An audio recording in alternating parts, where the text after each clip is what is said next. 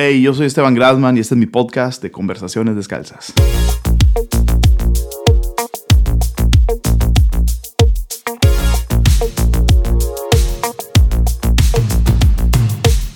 Donde en cada episodio me doy la tarea de desmenuzar la mente de una persona que admiro.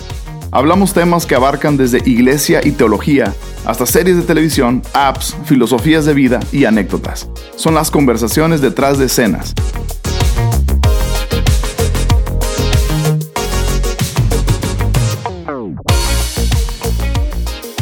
Hey, ¿qué ondas? Bienvenidos a Conversaciones Descalzas una vez más. Si mi voz se, oye un poquito más sexy de lo normal, es que estoy un poco mormado, pero me gusta, me gusta.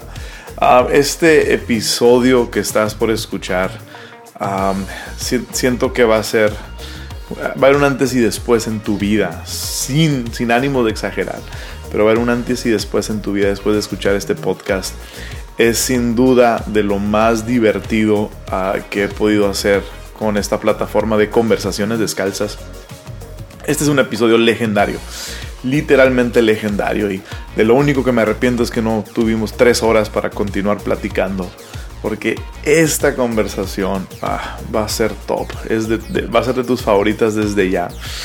desde que iniciamos conversaciones descalzas y esta comunidad descalza, Ah, constantemente pregunto si, si hay alguien que te gustaría ah, que, participara en esta plataforma, si hay alguien que te gustaría que, tuviera la oportunidad de, de, poner descalzo. Y las dos personas que más recurrentemente piden es el pastor Andrés Speaker y Chris Méndez.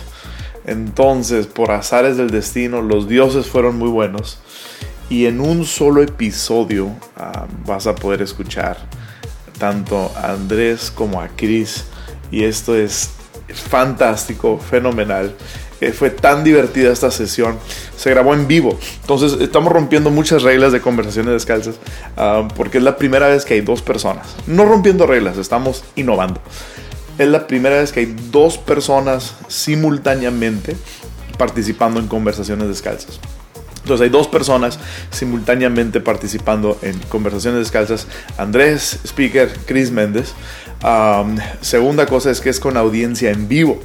Ah, más de 2.000 personas eh, participaron en esta conversación. Entonces, ah, una de las cosas de conversaciones descalzas es que la idea es que sean conversaciones íntimas y personales. Y a mí siempre me gusta decirles antes de grabar, siempre me gusta decir que que es, una conversación normal y la gente que nos va a escuchar después es como si estuvieran escuchando desde la otra esquina del mismo cuarto, ah, siendo partícipes. Entonces, en esta ocasión eh, había 2.000 personas, eh, más de 2.000 personas en vivo, escuchando esta conversación y, y, honestamente, honestamente yo, yo estaba un poco nervioso y preocupado que no iba a desarrollarse esto de la manera Ah, como una conversación descalza. Yo estaba preocupado que iba a terminar siendo un panel de liderazgo y, son muy buenos esos paneles, son increíbles, pero no, es el, no es el fin de esta plataforma de conversaciones descalzas.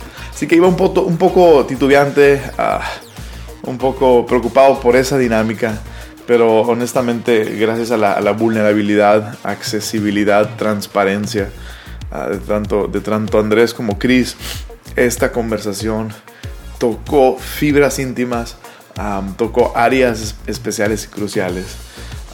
poco, poco se habló de iglesia y de liderazgo, pero se hablaron cosas tan increíbles que sin duda esta es una de esas conversaciones en donde vas a querer tomar nota y escuchar una y otra vez, compartirla.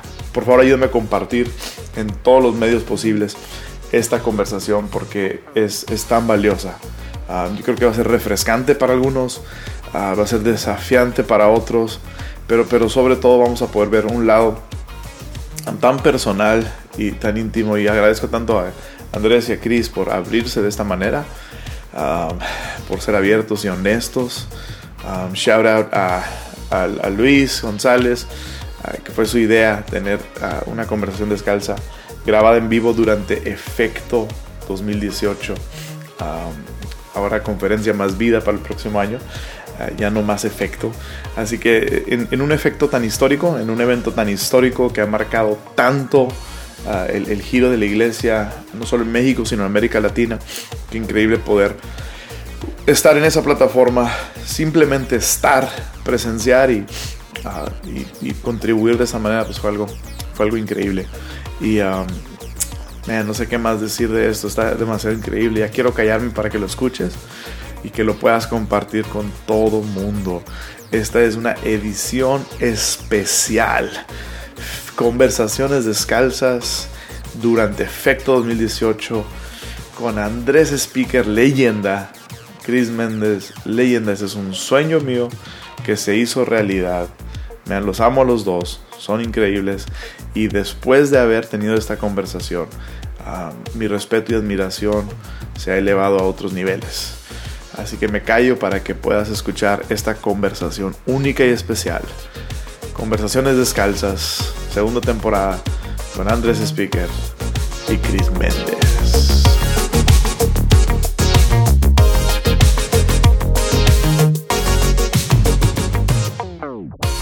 Conversaciones descalzas, en efecto, con dos de mis héroes con las dos personas que más la gente más ha pedido para el podcast ha sido Andrés Speaker y Chris Méndez. Cuando yo pregunto, ¿a quién estaría padre tener? Andrés Speaker y Chris Méndez, todo el mundo dice.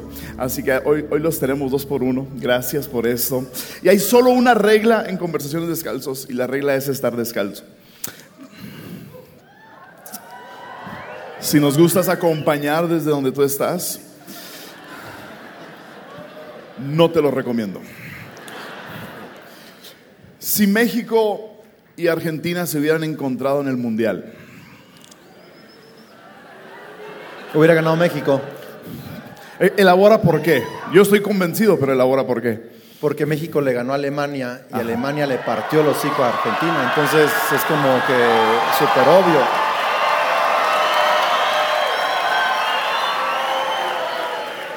Y, históricamente, ¿cuándo México le ganó a Argentina en un mundial? y estás construyendo monumentos o un legado. Digo, porque eso es como del pasado, entonces México ha cambiado. Es, es que México ni tiene monumentos ni legados. Pero ¿quién jugó mejor eh, este mundial, Chucky Lozano o Messi? Yo creo que el Chucky Lozano. Lozano, de una. Lozano. Fue constante. Messi jugó bien un partido.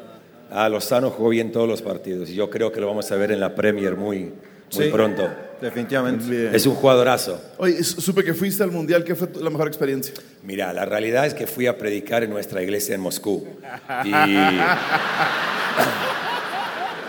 Y, y se dio que justo en esas fechas hubo un evento. Qué raro, ¿no? No, no, las coincidencias de Dios son increíbles.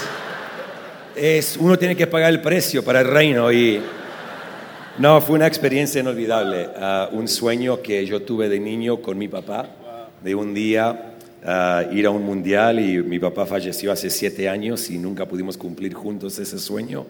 Y se dio la posibilidad de ir con mi hijo y fue, fue un momento, dos, 13, 14 días inolvidables. 14 días de altos y bajos, más bajos que altos, ah, futbolísticamente hablando, pero solamente altos con momentos con mi hijo. Increíble. Y, fue tremendo, tremendo. Increíble. Ah, hablando, hablando un poco de eso, viajas tanto, Chris, ah, estás por, por todos lados y ¿cómo justificas ante tu hijo, ante tus hijos? Tanto viaje y tanta distancia y tanta separación. ¿Qué haces para compensar o cómo, manejas eso? Sí, mis hijos y mi esposa son, son increíbles. Entienden que el llamado no es de papá, el llamado es de la familia. Y tengo una esposa súper generosa que vive soltándome, vive con una mano abierta, no con un puño cerrado en nuestro matrimonio. Y mis hijos son iguales, pero este año lo que hicimos Ah, por las millas que tengo, por los viajes y esas cosas. Mis tres hijos, ah, porque estoy en una época súper pesada con viajes, por nuestros congresos. Andrés y Kelly estuvieron allá en Australia la semana pasada y acá me voy a Londres el lunes. De Londres me voy a Nueva York porque tenemos nuestro congreso en Londres y Nueva York. Vuelvo a Argentina una semana oh, y después me voy de gira con Hillsong United alrededor de, de Centroamérica. Y Y entonces lo que hemos hecho esta, este año, le he regalado a mis hijos un viaje conmigo. Ah, entonces con Seba fuimos al Mundial, dos semanas juntos. El lunes mi hija se encuentra conmigo en Londres, viaja con mi esposa y en noviembre voy a predicar en nuestra iglesia en Portugal y llevo a mi otra hija. Y entonces para mí no se trata de, de tener todo el tiempo en el mundo con tus hijos, porque uno puede estar mucho tiempo con tus hijos y no tener buenos momentos. A, a- a mí, a mí lo que me enseñó mi pastor es que cuando estás presente, de que estés presente y crear memorias y crear momentos. Y entonces con mi esposa hemos aprendido a crear buenos momentos, momentos que ellos siempre se van a acordar, pero mis hijos aman a Dios, aman a la iglesia y entienden nuestras vidas. Y le doy gracias a Dios que desde el comienzo lo hemos incluido a ellos en el llamado. Mis hijos están en cinco reuniones un domingo. No se quieren ir a casa, le encanta la iglesia. Normalmente después de la cuarta lo queremos mandar a casa porque tienen colegio el próximo día. Y se ponen, no, no, no, no nos queremos ir. Queremos estar en la adoración, queremos estar en la iglesia. Y, y eso creo que es la gracia que Dios le da a una familia que está Momentos. involucrada. Es, es increíble el, el el- el concepto de momentos. ¿no? Momentos. Y No solo tiempo, momentos que marcan, yo creo. Sí, totalmente. Esa es la, es la familia directa, pero ah, hay, hay algo que he querido saber, Andrés, cómo, cómo le haces o cómo le hiciste, cómo le seguirás haciendo. Pero a mí me toca trabajar ah, en iglesia con familia, mi familia directa, pero también con familiares. Y yo quisiera saber qué, qué- qué tensiones experimentaste, experimentas, has experimentado, cuál fue la tensión más difícil de trabajar ah, bajo tu papá y con familiares y parientes. Estamos descalzos. Sí. Empezó liviano, ¿eh? Empezó fácil, ligerito. Este, mm, la familia es una bendición, siempre lo va a ser. Eh, y cuando trabajar con familia deja de ser una bendición, hay que restaurar algo que se quebró o buscar la manera de que la familia siga siendo bendición. La familia siempre es primero. Entonces, bajo ese, esa idea, eh, cuando nosotros trabajamos para mi papá, eh, uno de los grandes retos era la familiaridad.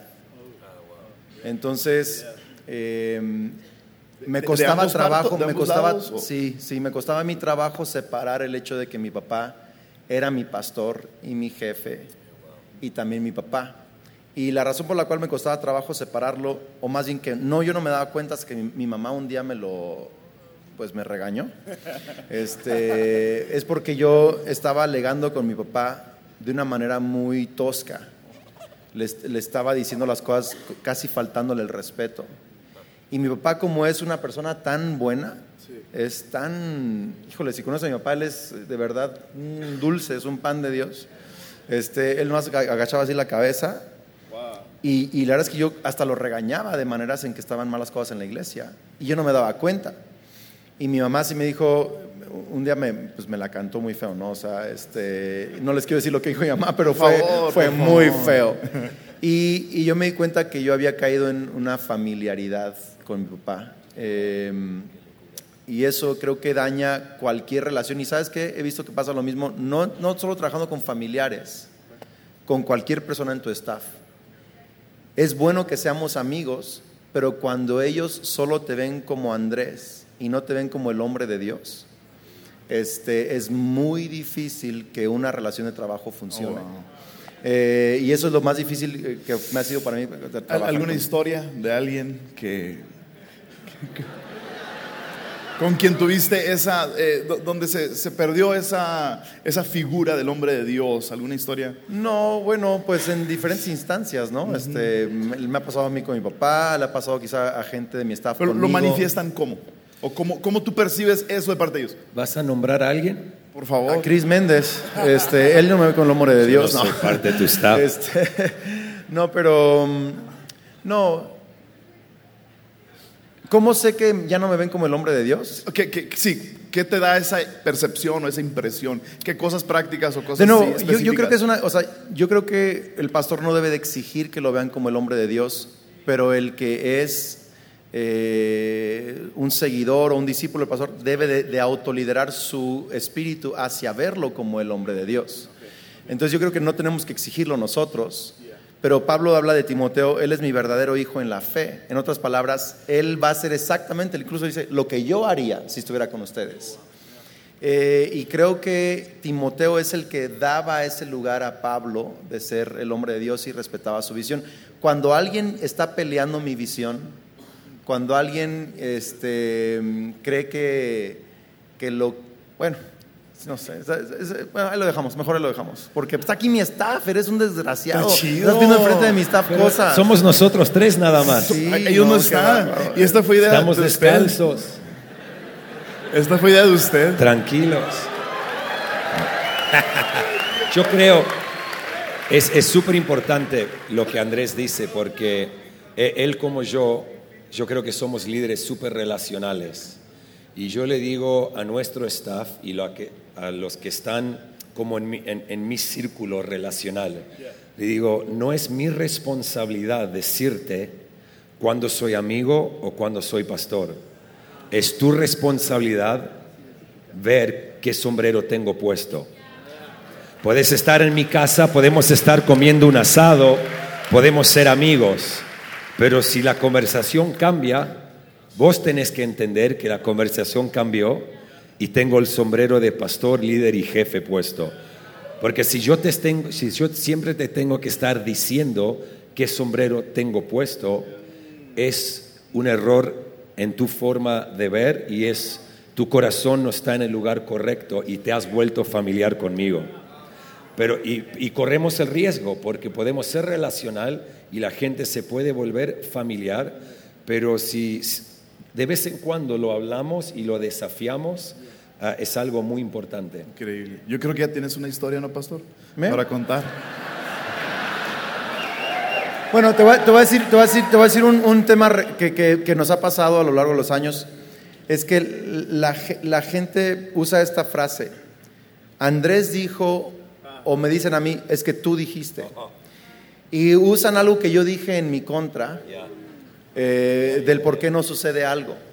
Y lo que yo he visto es que eh, cuando alguien te, te pierde el respeto, eh, ya no sigue tu corazón, ya no sigue la visión que te ha dado, incluso usa frases que tú has dicho, que has pedido en el pasado, para bloquear la visión que Dios te ha dado. Y eso sí nos ha pasado varias veces y a veces entre el equipo se pelean, es que Andrés dijo y Kelly dijo y tú dijiste. Y es cuando, eh, lo, lo más difícil es cuando ya no pueden ver tu corazón, no pueden ver tu visión, no pueden eh, entender eh, qué, qué es lo que has puesto en tu corazón. ¿no? Entonces, Y, y el Andrés dijo, normalmente es un, un tono que vos no usaste, Exactamente, usualmente, fuera de contexto. fuera de contexto. Con el corazón incorrecto. Sí. Awesome. Oh, wow. Ningún nombre entonces, ningún...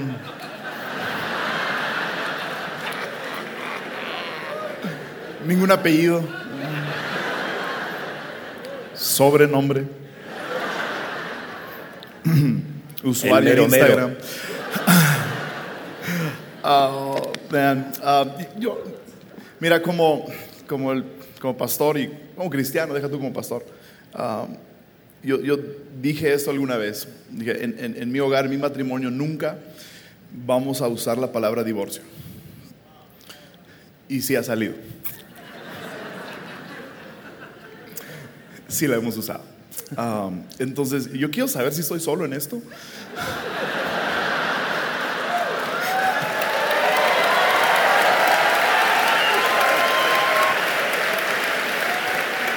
No, eh, la, la esposa de, de Billy Graham, cuando le preguntaron esa misma pregunta, dijo: No, nunca he pensado en divorciarlo, pero sí en matarlo. Este, y entonces, Y si oro y no resucita, la fe falló.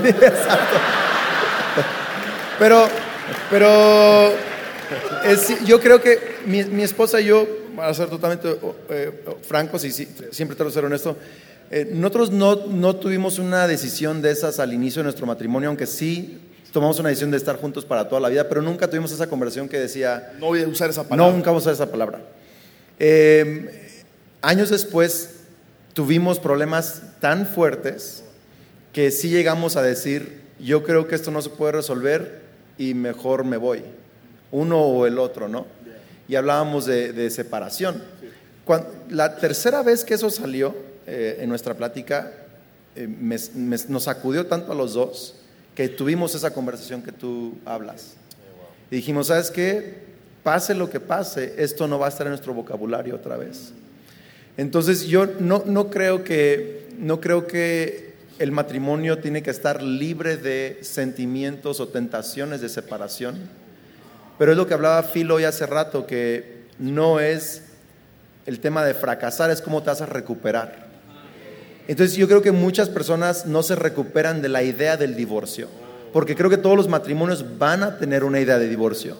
Todo, todo hombre casado va a pensar en algún momento, ¿qué estoy haciendo con esta mujer? Eh, toda mujer va a pensar en algún momento, ¿y, y para qué me casé con este orangután? En algún momento lo van a pensar, se, se los prometo. Pero ¿qué tanto nos recuperamos de eso? Y yo creo que el diablo usa esos pensamientos.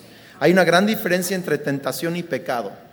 Y el enemigo usa tus pensamientos de tentaciones para condenarte como si hubieras pecado. Y muchos matrimonios, como sienten que ya tienen esos pensamientos de tentación, el diablo le dice, eres un inútil, eres un mal hombre, no reflejas el corazón de Cristo, cómo pensaste en divorcio, y usa tu tentación para hacerte, para condenarte como si fuera un pecado, y como te sientes condenado y no te recuperas de ese pensamiento, ahí empiezan ya más profundo el tema del divorcio. Entonces yo creo que no lo, no lo puedes evitar, va a venir, pero puedes evitar que se vuelva más profundo, que se vuelva una condenación y que se vuelva el tema de lo que estás pensando en tu corazón, ¿no? Entonces, esa es mi experiencia, pero no sé. Wow. Ahora, yo sé que a ti sí te dejaron una vez. Cierto. Talk about it. Durante nuestro primer año de matrimonio, muchos dicen, perdón, que el primer año de matrimonio es como la luna de miel. Para nosotros fue el infierno y no la taquería. Y yo volví del trabajo ah, un día y Lucy había agarrado las cosas y nuestra hija se fue. Ah, recién había nacido nuestra primera hija Celeste y no podíamos resolver ciertas cosas y estábamos discutiendo bien seguido, no estábamos viviendo un muy buen momento, teníamos influencias incorrectas a nuestro alrededor y literalmente Lucy decidió eh, irse y bueno, fue un momento, éramos cristianos, estábamos en la iglesia eh, durante el primer año, ¿no? Yo y ella venimos de dos trasfondos muy diferentes. Ah, ella muy de familia, muy pegada a su mamá, yo literalmente era adicto, vivía mi vida, discotecas en las calles con mis amigos y estos dos mundos se unen bajo un mismo techo y de noche había explosión de pasión, pero durante el día había otra clase de explosión. Y eh, sí, y, y llegó el momento que ella no daba más y nuestro gran error fue que constantemente señalábamos los errores que había en el otro. Mis oraciones eran, Señor, la tenés que cambiar, tenés que hacer algo con ella.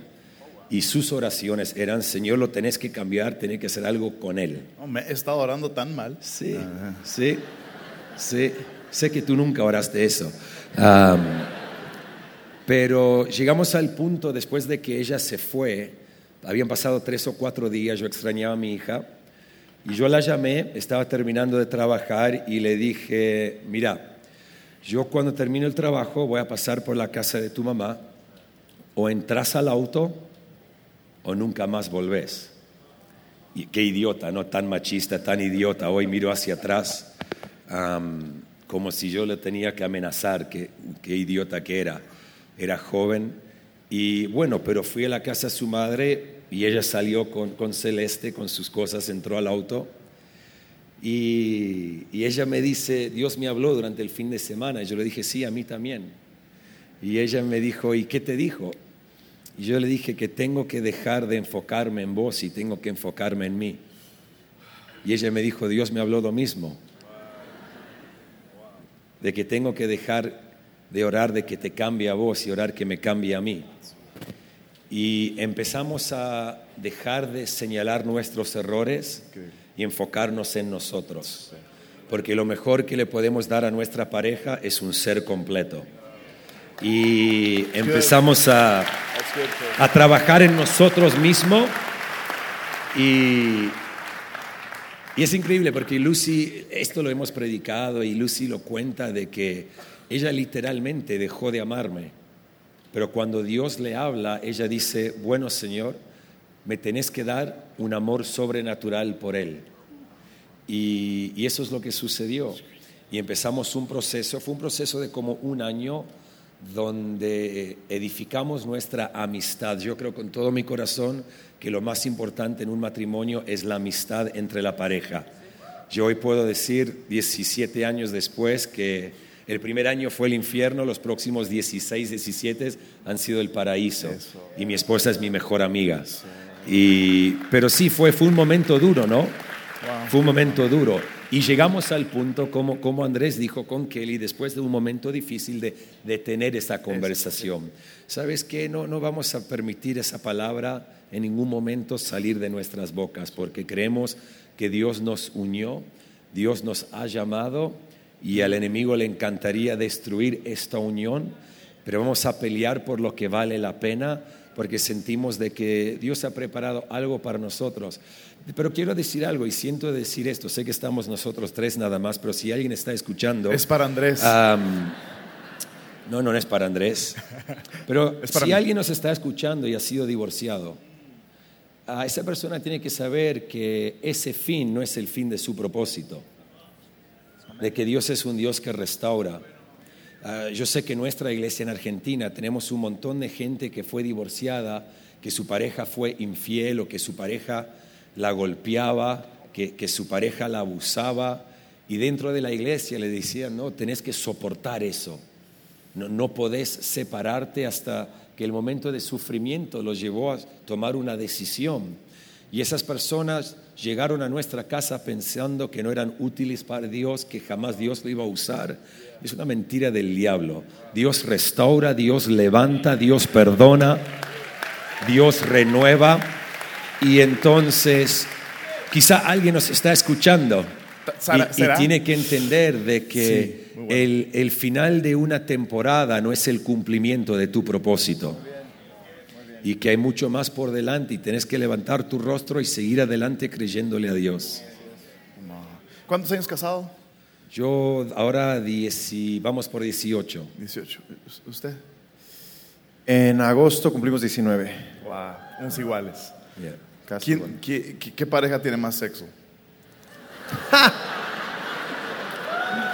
Nosotros, yo creo. Fácil. No sé. No, no sé, no, no hemos discutido cuántas veces por semana. Por semana más ¿Cuántas o menos. veces? Sí. ¿Cuántas? No hemos discutido cuántas veces por semana. Es, el, es el espacio que para no hemos hecho competencias de eso, tú y yo. No, no, no. Pero yo busco al Señor diariamente y también busco a mi esposa. Muy buena. ¿Qué, qué es lo saludable? Hablemos un poquito de esto. Um, Hay que hablarlo. sí, hay Sí, que hay que hablarlo. hablarlo. ¿Qué- Porque qué- es una bendición en el matrimonio. Exacto. Y yo he hablado con tantas parejas que en su vida íntima están sufriendo. Sí. Y entonces e- es, es- la, la Biblia dice que el- nuestro cuerpo no es nuestro, es de nuestra pareja. Y entonces... Say that again. Y, y porque mi cuerpo es de mi esposa, yo se lo entrego diariamente. Am, e- es una ofrenda que le doy. Am, y, y a ella le encanta recibir la ofrenda. Am,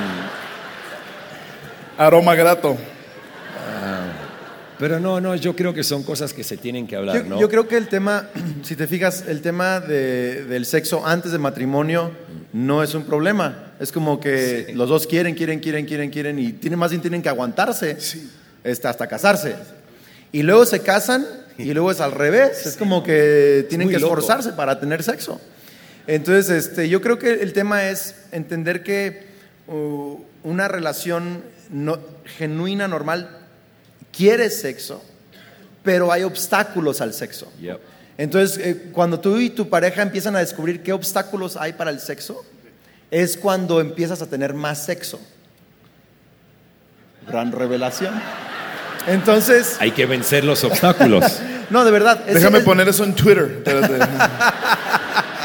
Ya creo que está por ahí. Es, es cierto, es cierto. Por ejemplo, algunos obstáculos del sexo son, son la falta de comunicación. Otro obstáculo del sexo es el horario y la manera en que lo planean. Por ejemplo, algunas parejas son, eh, a veces mujeres, a veces son los hombres, que tienen toda esta idea romántica de, de una noche a la semana, pétalos en, en la cama, este, tiene que oler bonito, cinco Luis velas Miguel prendidas, Luis. Miguel cantando de fondo.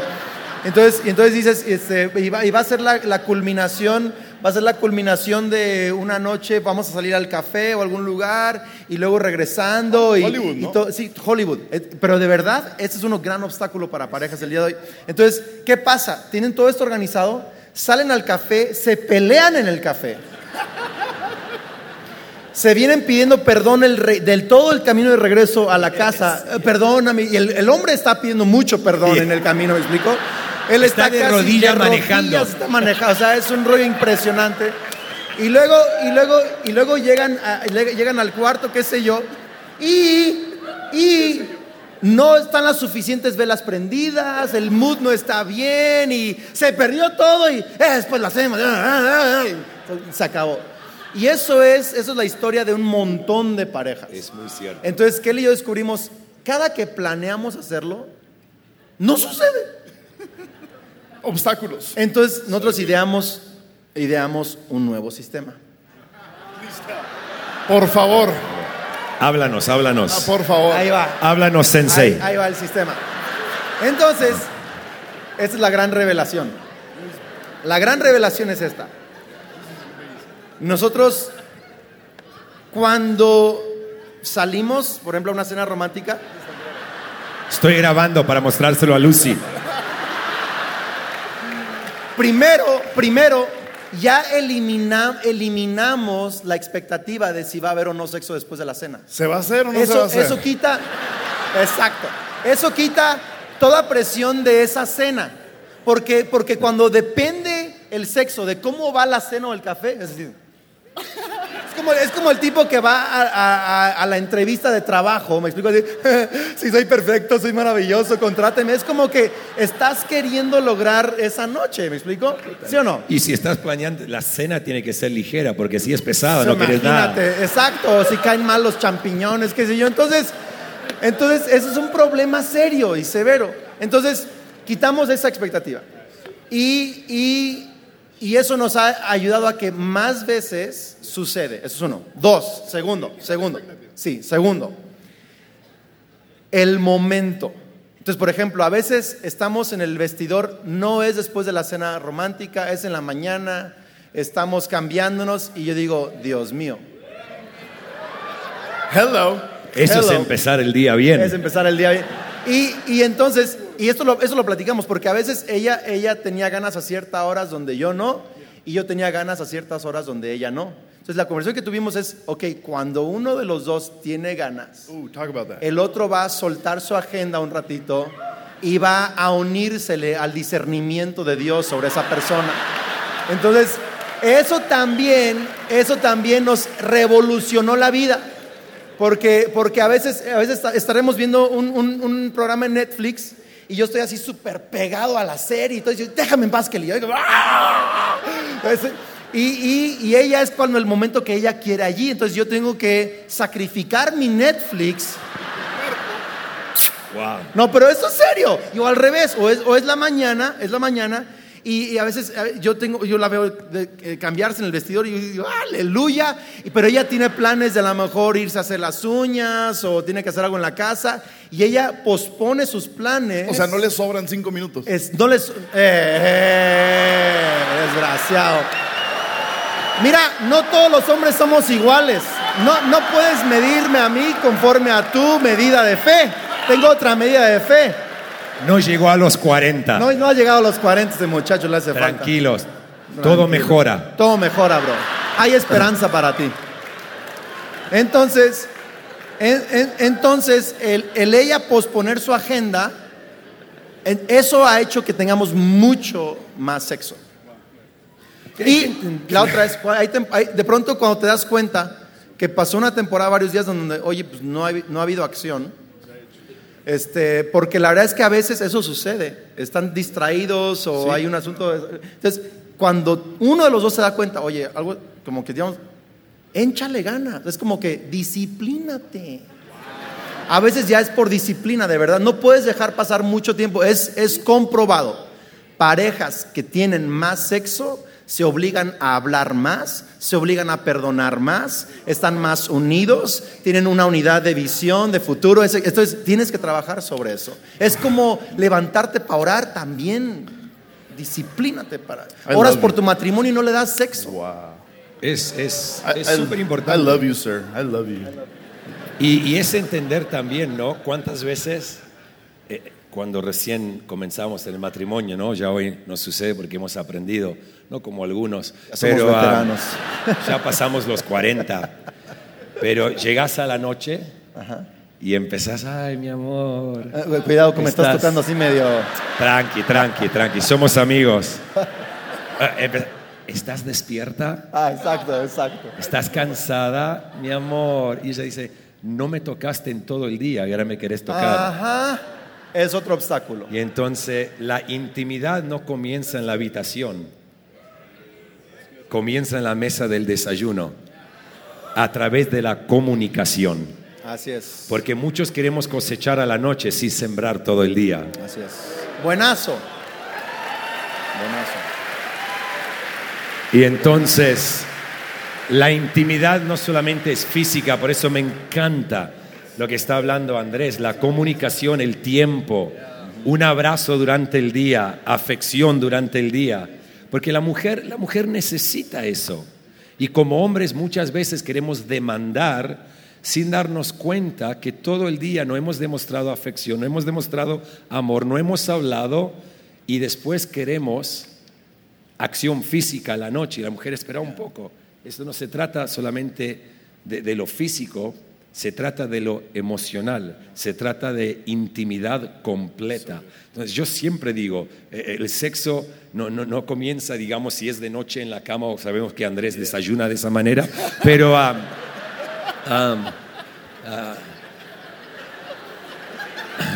es- es buenísimo. Champ. Pero, pero comienza con la comunicación y es súper importante poder, poder entender que tenemos necesidades distintas y, y hay que poder cumplir con esas necesidades como pareja y hablarlo. Y eh, viajando tan Siempre es bueno regresar a casa. que- Organizo que alguien se lleve los chicos Yeah. por más de cinco minutos. Siete. No, ocho y medio. Y, um, y eso, no, no, anyway. Um, no, no, los viajes es, es, no es fácil. Por ejemplo, yo, bueno, Lucy se encuentra conmigo en Londres la, semana que viene y acabo de, reservar una habitación solamente para mi hija y para que yo y Lucy estemos separados. Soy hombre sabio.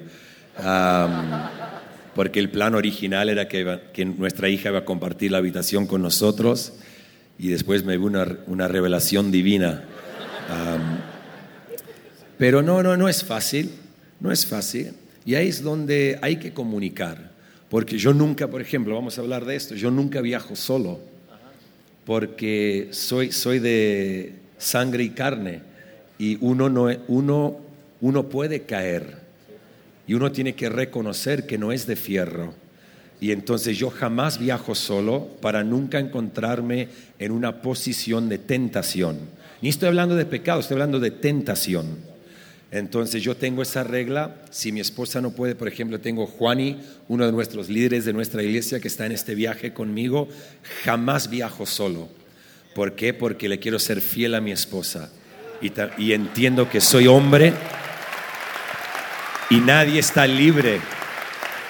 Y entonces tenés que tomar las decisiones correctas. Yo nunca estoy en mi auto, en mi carro, nunca llevo a una miembro de nuestro staff o a otra mujer en el auto solo, nunca.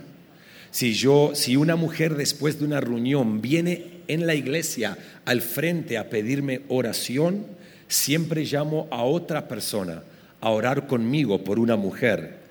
Si estoy dando consejería a una mujer, tengo la puerta abierta. son decisiones que he tomado porque valoro mi matrimonio entiendo que no soy una persona perfecta y no quiero caer y entonces jamás me voy a posicionar en un lugar de tentación. Muy bien. Wow.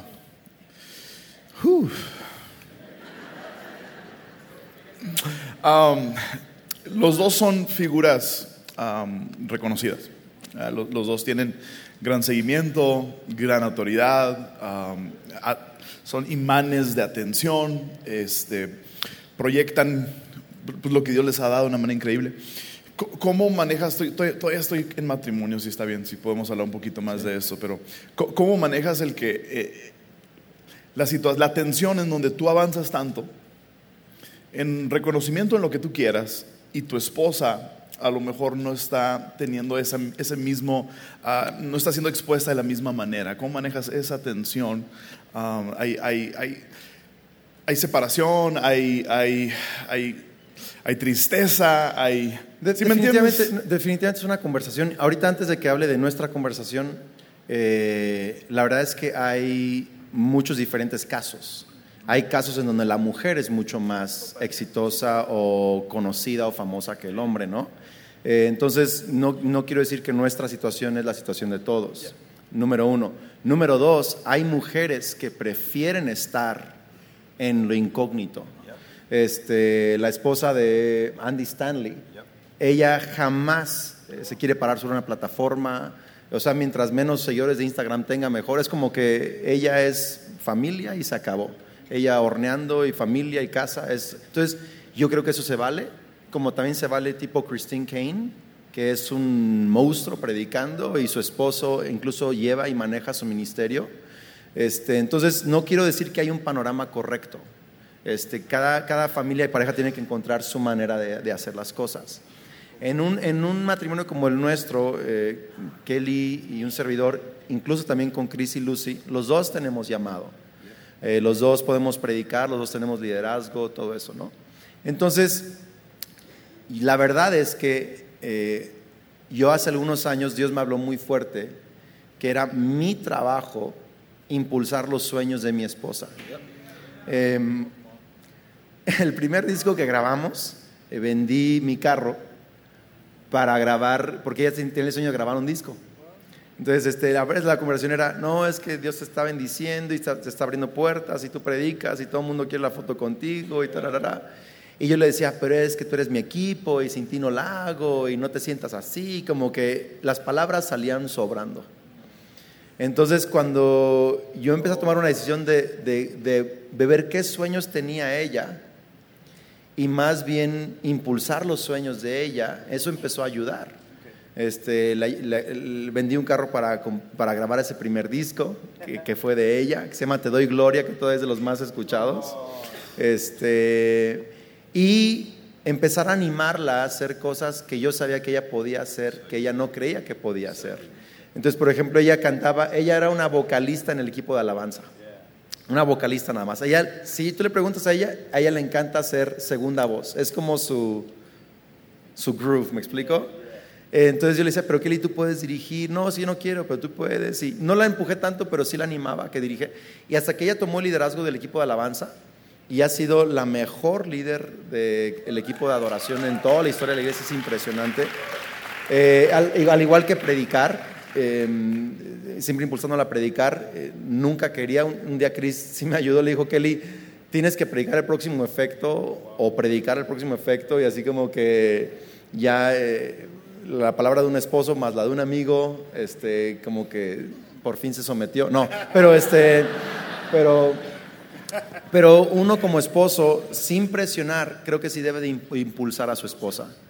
Si sus sueños es el tema de la casa, impulsar esos sueños. Si sus sueños es el tema de deporte, impulsar esos sueños. Si sus sueños es el tema de una carrera, impulsar esos sueños. Si sus sueños es el tema de predicar, impulsar esos sueños. Y creo que es nuestro trabajo impulsar esos sueños. Y yo creo que no es una competencia de quién tiene más seguidores de Instagram en, el matrimonio, de, de, quién le piden más fotos. Cuando se trata de eso, se vuelve muy fea la conversación, honestamente. Pero creo que si la, la mujer y el hombre, los dos sienten que el otro está impulsando los sueños del otro, eso trae mucha seguridad al matrimonio, ¿no?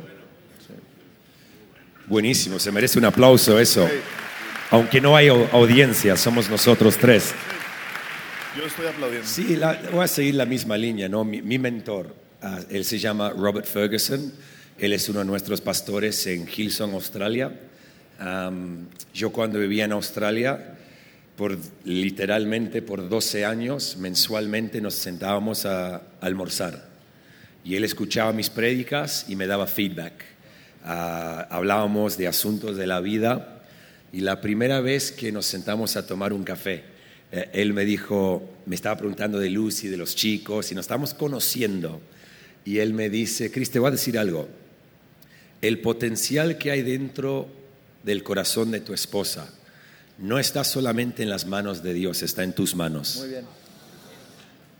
Y no solamente Dios va a desarrollar su potencial, tú lo tienes que desarrollar. Y como dijo Andrés, no es impulsar lo, lo que hay en ella. Yo creo que como pastores de una iglesia, am, a- a- yo, yo odio escuchar, ahí está la esposa del pastor. No, ahí está la pastora. Porque somos pastores, juntos como pareja. Porque la iglesia, cuando estás al frente de una congregación, se, necesita ese espíritu femenino, se, necesita la voz femenina para que el cuerpo pueda estar completo. Y entonces, y estoy, como dijo, e- e- es en nuestro caso, al estar al frente de una iglesia. Y entonces, sí, al comienzo Lucy, Lucy no le gusta predicar. Al comienzo, ¿no? Cuando yo le pedía predicar, discutíamos por tres meses ah, y después se, se animaba y subía. Hoy, hoy ya no tanto, discutimos por una semana nomás. Am, pero, pero es, es, a mí me encanta. Creo que Kelly se va a acordar de esto. Hace tres o cuatro años, no me acuerdo cuándo fue, que Lucy vino conmigo a efecto.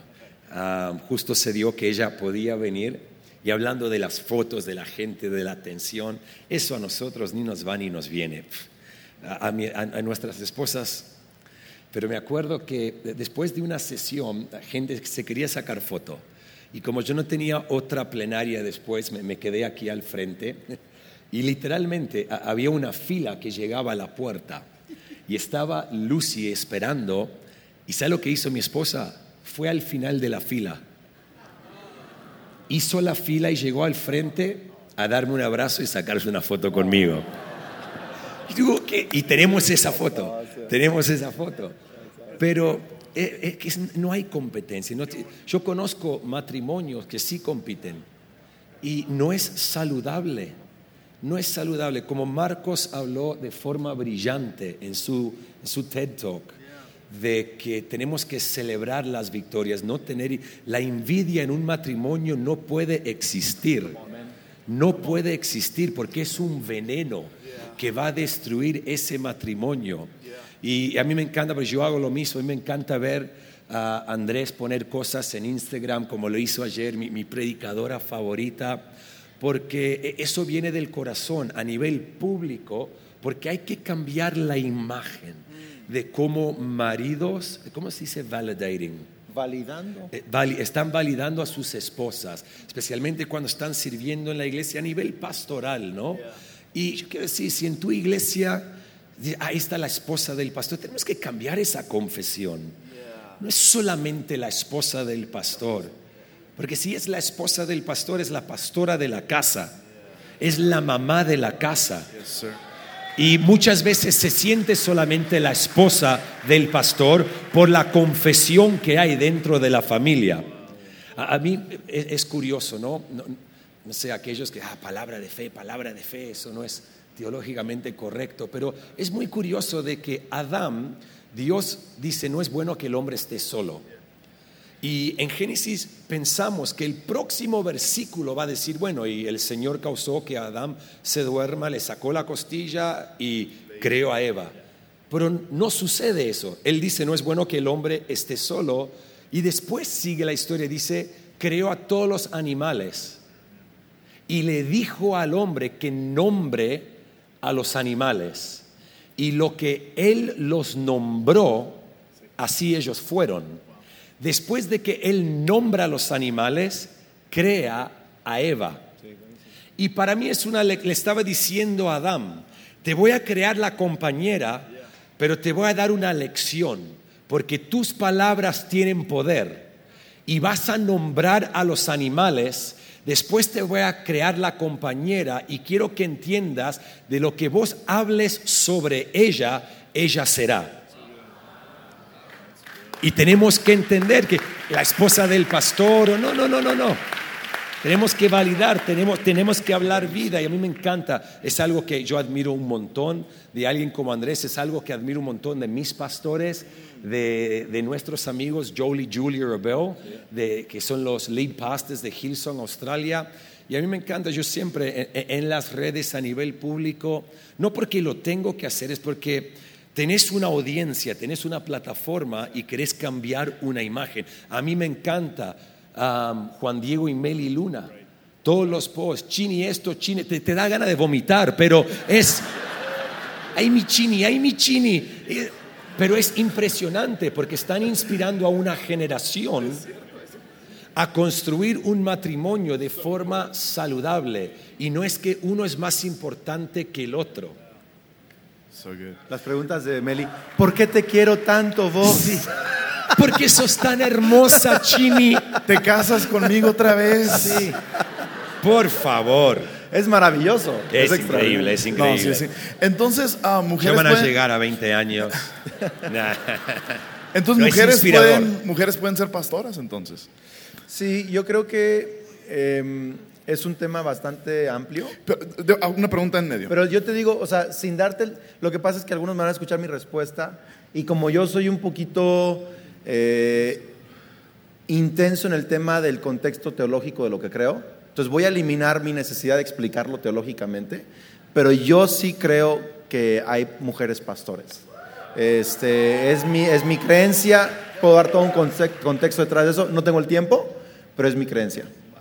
Porque pa- parece ser que los que más estudian la Biblia llegan a otra conclusión curiosa. O, o líneas donde parecería que piensan más. Entremos Por eso te este digo, tema. por eso te digo que te estás metiendo a un argumento de milenial, este, que tengo, tengo chance de explicarlo teológico, pero no, no lo quiero hacer porque vamos a, vamos a acabarnos el Requiere tiempo. una muy buena teología para robar tu fe. Sí. Sí, exacto. Mira, mi, mi, mi, exacto, no, sí es cierto. Ese, el tema, lo que pasa es que eh, nosotros vemos, mucha gente solo ve la letra de la Yeah, ley y no el espíritu de la ley. Come on. Entonces tú ves la letra de la ley y se te olvida conectarlo con el espíritu del momento Yep. y el espíritu de Dios en el momento. Entonces, la ley como tal, hay ciertas cosas que tú escuchas a Pablo decir que no, mujeres no pueden ser pastoras. Pero luego ves en la Biblia ejemplos de mujeres que lideran el pueblo de Dios. Ves mujeres que profetizan, como las hijas de Felipe. Ves mujeres que son líderes. La, la iglesia que está en casa de, y es una mujer. Yep. Y Pablo la está saludando, y es la mamá de la casa, de la iglesia. Entonces, de nuevo, si tú solo ves la letra de la ley, te vas a perder del espíritu de la ley. Y creo que algunos por, por creerse teólogos, que a ver, la verdad es que son teólogos de superficie, porque no entienden lo que la Biblia enseña, solo entienden lo que la Biblia dice. Dice. Y cuando tú solo sabes lo que la Biblia dice, no lo que dice, enseña, te pierdes de la riqueza de la Biblia. Pues entonces no tengo tiempo de explicarlo a fondo, pero Muy bueno. yo sí creo que hay mujeres que pueden ser, las mujeres pueden ser. Y es así con tantos temas, ¿no? Ah, es, muy, muchísimos es muy ridículo. Mira, ahora tenemos esto en Instagram de que puedes responder preguntas. Lo hice una vez, no lo voy a hacer nunca más. Porque Es horrible. De, de Es horrible. 500 preguntas que recibí, literalmente 480 fueron de tatuajes. Sí, sí, eso es espantoso. Digo, y todos citan Levíticos 19, 28, que un versículo antes dice que tampoco te cortes el pelo. Porque leen Excuse Él es muy legalista. Am, pero es lo que, es lo que Andrés dice. Están, están leyendo lo, lo que dice, pero no el, no el contexto. Y entonces... Ni y- siquiera saben diferenciar entre la ley ceremonial y la ley moral en el Antiguo Testamento. Si no puedes diferenciar eso, ¿cómo rayos te llamas teólogo? Es como que dices, excuse me.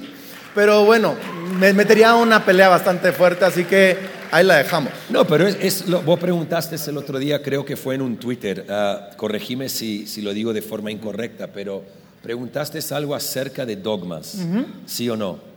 Y creamos dogmas en la Dije, iglesia. ¿qué, qué- para ti qué sería tener una actitud dogmática? Porque un dogma en, en sí es bueno cuando es el correcto. Mm. Eh, los dogmas de nuestra fe, como lo que he hablado del, del Evangelio. Pero, pero, pero una cosa es tener una actitud dogmática. Totalmente. Y una actitud dogmática significa mi manera de entenderlo es la única manera correcta. Sí. Sin escuchar que hay más de fondo y hay un, ángulos que me pueden dar la verdad completa. Entonces, una actitud. Entonces, la iglesia ten- deberíamos tener buenos dogmas sin tener una actitud dogmática. Exacto. Y, y cuando tenemos los dogmas incorrectos por esa actitud dogmática, lo, lo que hacemos es que nosotros como líderes oprimimos al pueblo, limitamos al pueblo, hablamos más de nuestros dogmas de lo que hablamos de Jesús. Así es. Y mí me- um, hace poco tuve el gran honor de traducir a Cash Luna en nuestra iglesia en Sydney, Australia. Y pasamos un tiempo increíble con él y la familia en Australia. Fue el primer predicador en 35 años con traducción Wow. en Hillsong, Australia. Histórico. Y La pasamos súper bien, pero estábamos charlando un día en la mesa, hablando de la iglesia en América Latina. Ah, siempre para mí los congresos, ¿no? Los momentos más altos en un evento no son sobre la plataforma, son las charlas alrededor de Son una las mesa. conversaciones descalzas. Son las conversaciones descalzas. Sí, estamos hablando, ¿no? Es increíble de que Dios le, de- le dio a Moisés de- diez, diez mandamientos, pero hoy en día nosotros le damos a la gente 150. Más, más de eso. Exacto. Y así, y así está la iglesia. Y entonces e- es, es- tengo que tener cuidado como digo esto. Bueno, no voy a tener nada de cuidado.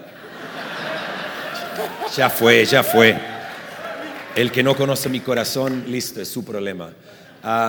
Tengo personas en nuestra iglesia, como imagino que tenés en la tuya y vos en la tuya que llevas tres años, personas que quizás eran cristianos, quizás tomaron una decisión de cambiarse de iglesia, quizás eran pródigos que volvieron a la iglesia. Nuestra iglesia en Buenos Aires está llena de pródigos que volvieron a la casa.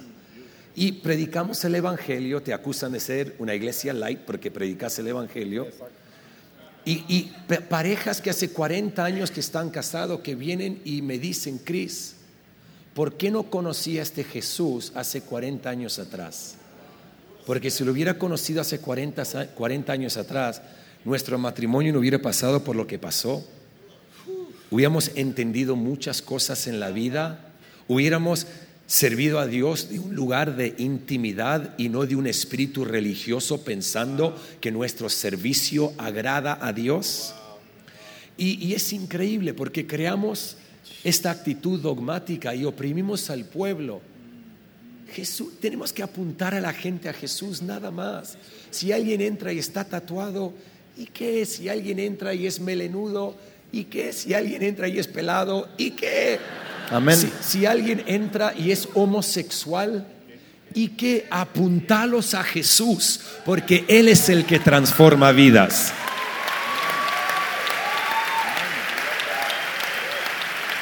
Wow. So, so, más vida, tanto más vida como Hillsong tienen increíble influencia y plataformas. Um, No, hay que distinguir, son niveles diferentes, pero en, va. Ok. pero eh, la pregunta va por ahí. No lo digo con falsa humildad. No, no, no, pero va, va por ahí la no pregunta. quiero que alguien que escuche tu podcast cree que estamos en el mismo nivel de influencia. Ellos ven hemisferios y continentes. Yo veo el centro de México. ¿Me explico? Eso no es, cierto, vos ves mucho más. Y, um, ¿cuál, cuál es tu campus favorito de Más Vida? Ah, sí.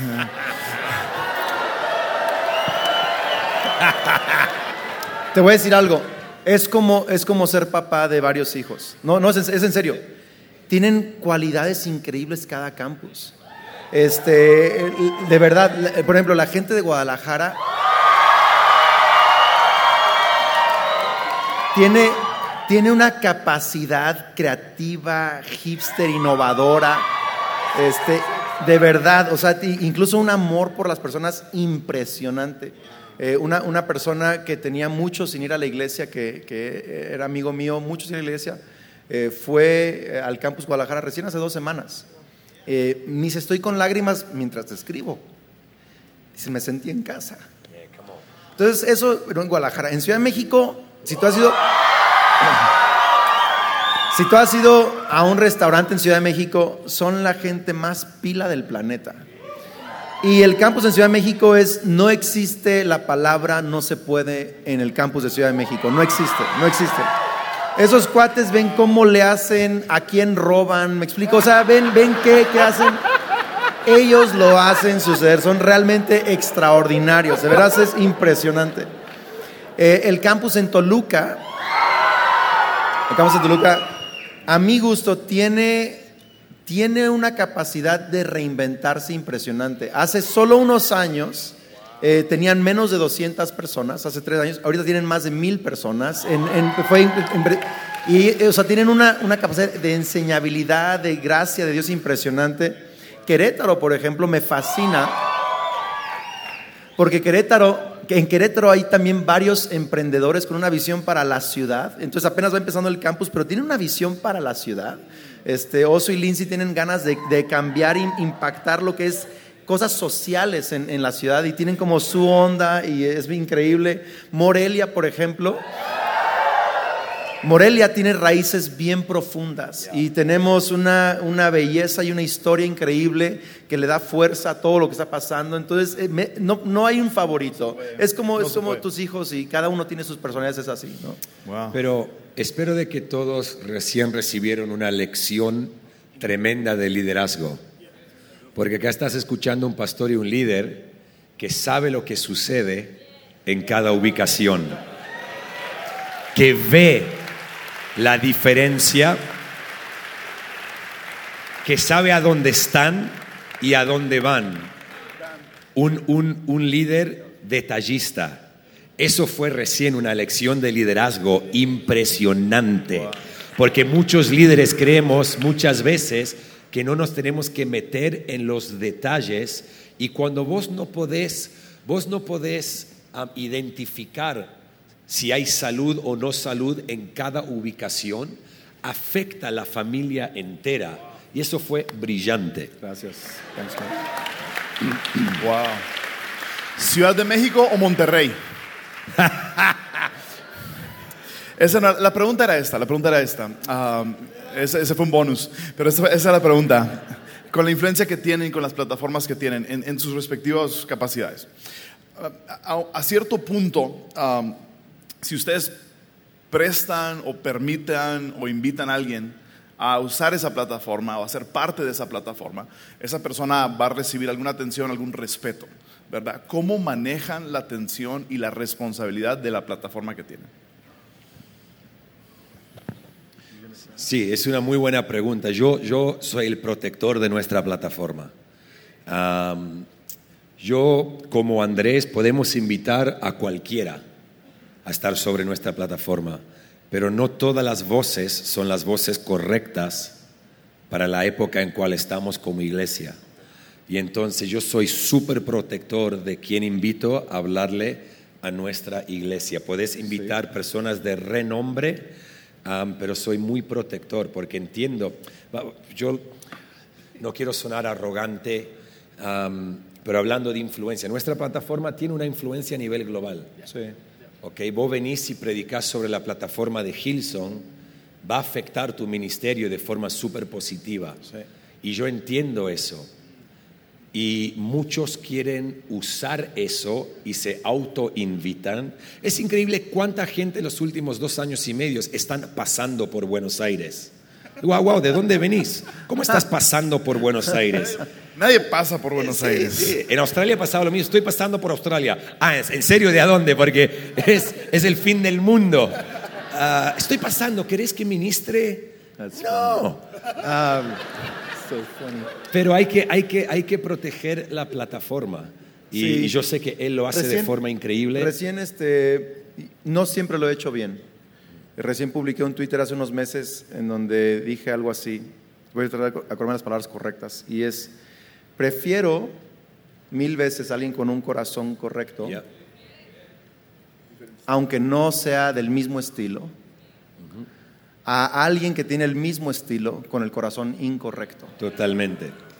Y la verdad es que cuando yo no he sido protector, las veces que yo no he protegido bien el espíritu o el corazón de quien viene a esta plataforma y solo me he fijado en su mensaje, en su estilo, lo he lamentado.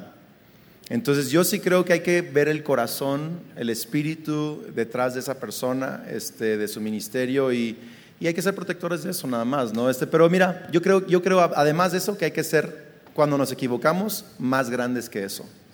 Entonces te equivocas y si alguien usó tu plataforma, solo la usó si tú te dejas usar. Si la usó, es la pequeñez de él. Tu grandeza tiene que ser, yo te regalo esa influencia, te bendigo, que te vaya increíble, sos una bendición. O sea, este, y uno tiene que ser más grande de eso. Y qué bueno que Dios te usó para impulsar su vida, aunque él lo haya mal usado. Sí. Y tenés que también am, discernir y saber, obvio, como él recién habló de cada uno de sus campus, a, dónde está tu iglesia. Nosotros tenemos casi tres años en Buenos Aires, 18 meses en Sao Paulo, recién empezamos a caminar, recién. Y entonces, y estamos construyendo algo con una visión, con una meta. Tenemos cierto mensaje que predicamos. Entonces, querés alinear voces que van a construir y no destruir. Y, y es, muy, es muy importante eso. No es solamente porque alguien tiene de renombre. Es más, voy a decir algo. Vamos a soltar algo. Descalzo. Yo estoy cansado. Por ejemplo, vamos a hablar en Argentina. Vamos a hablar de Argentina. Vamos, vamos a mantenerlo. Tenés, tenés congresos de jóvenes, ¿ok? Por todo nuestro país.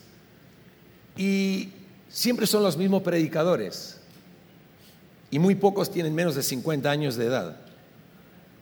Y hemos creado una brecha. No hay voces jóvenes porque no le hemos dado lugar.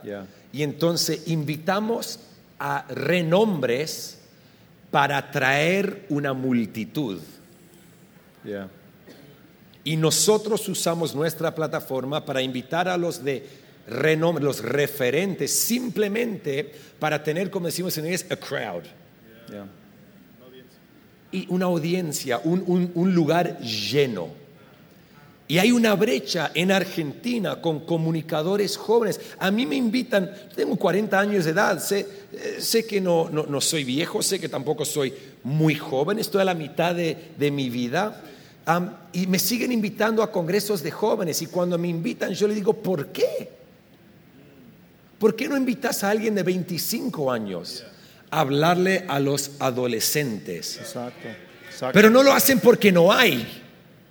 Y tenemos que, tenemos que, como líderes, y a mí me encanta esto de Andrés y de muchos de los que están acá, levantar a la próxima generación para que podamos tener voces para hablarle a la nueva generación. Sí. Yo no quiero, ahora no ¿Sabes estoy diciendo que yo no quiero, yo no quiero ir más a congresos, voy a ir a congresos de jóvenes, obvio, sé que Dios me ha dado un mensaje, pero cuando solamente siempre invitamos a los mismos porque hay una brecha, tenemos que achicar la brecha. Ahora, sí, yo- quiero ah, eh, decir sí a lo que dijo Chris y agregarle un par de cosas. Yep. Hace como un año eh, o dos, creo. No Javi sabe, no sé dos, tres años, literal, le dije a Javi, estamos teniendo la misma gente de siempre en, en- en nuestra iglesia predicando.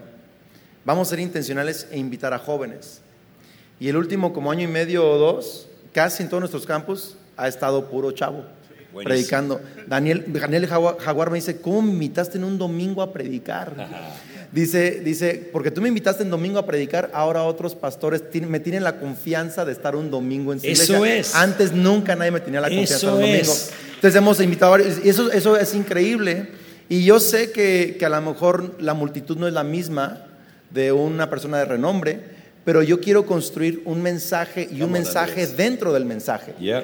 Y el mensaje no solo es lo que alguien predicó en la plataforma, es lo que yo estoy comunicando al invitar a esa persona a mi Dale. plataforma, ¿no? Entonces, es algo que yo quisiera agregar, que hay que ser intencionales.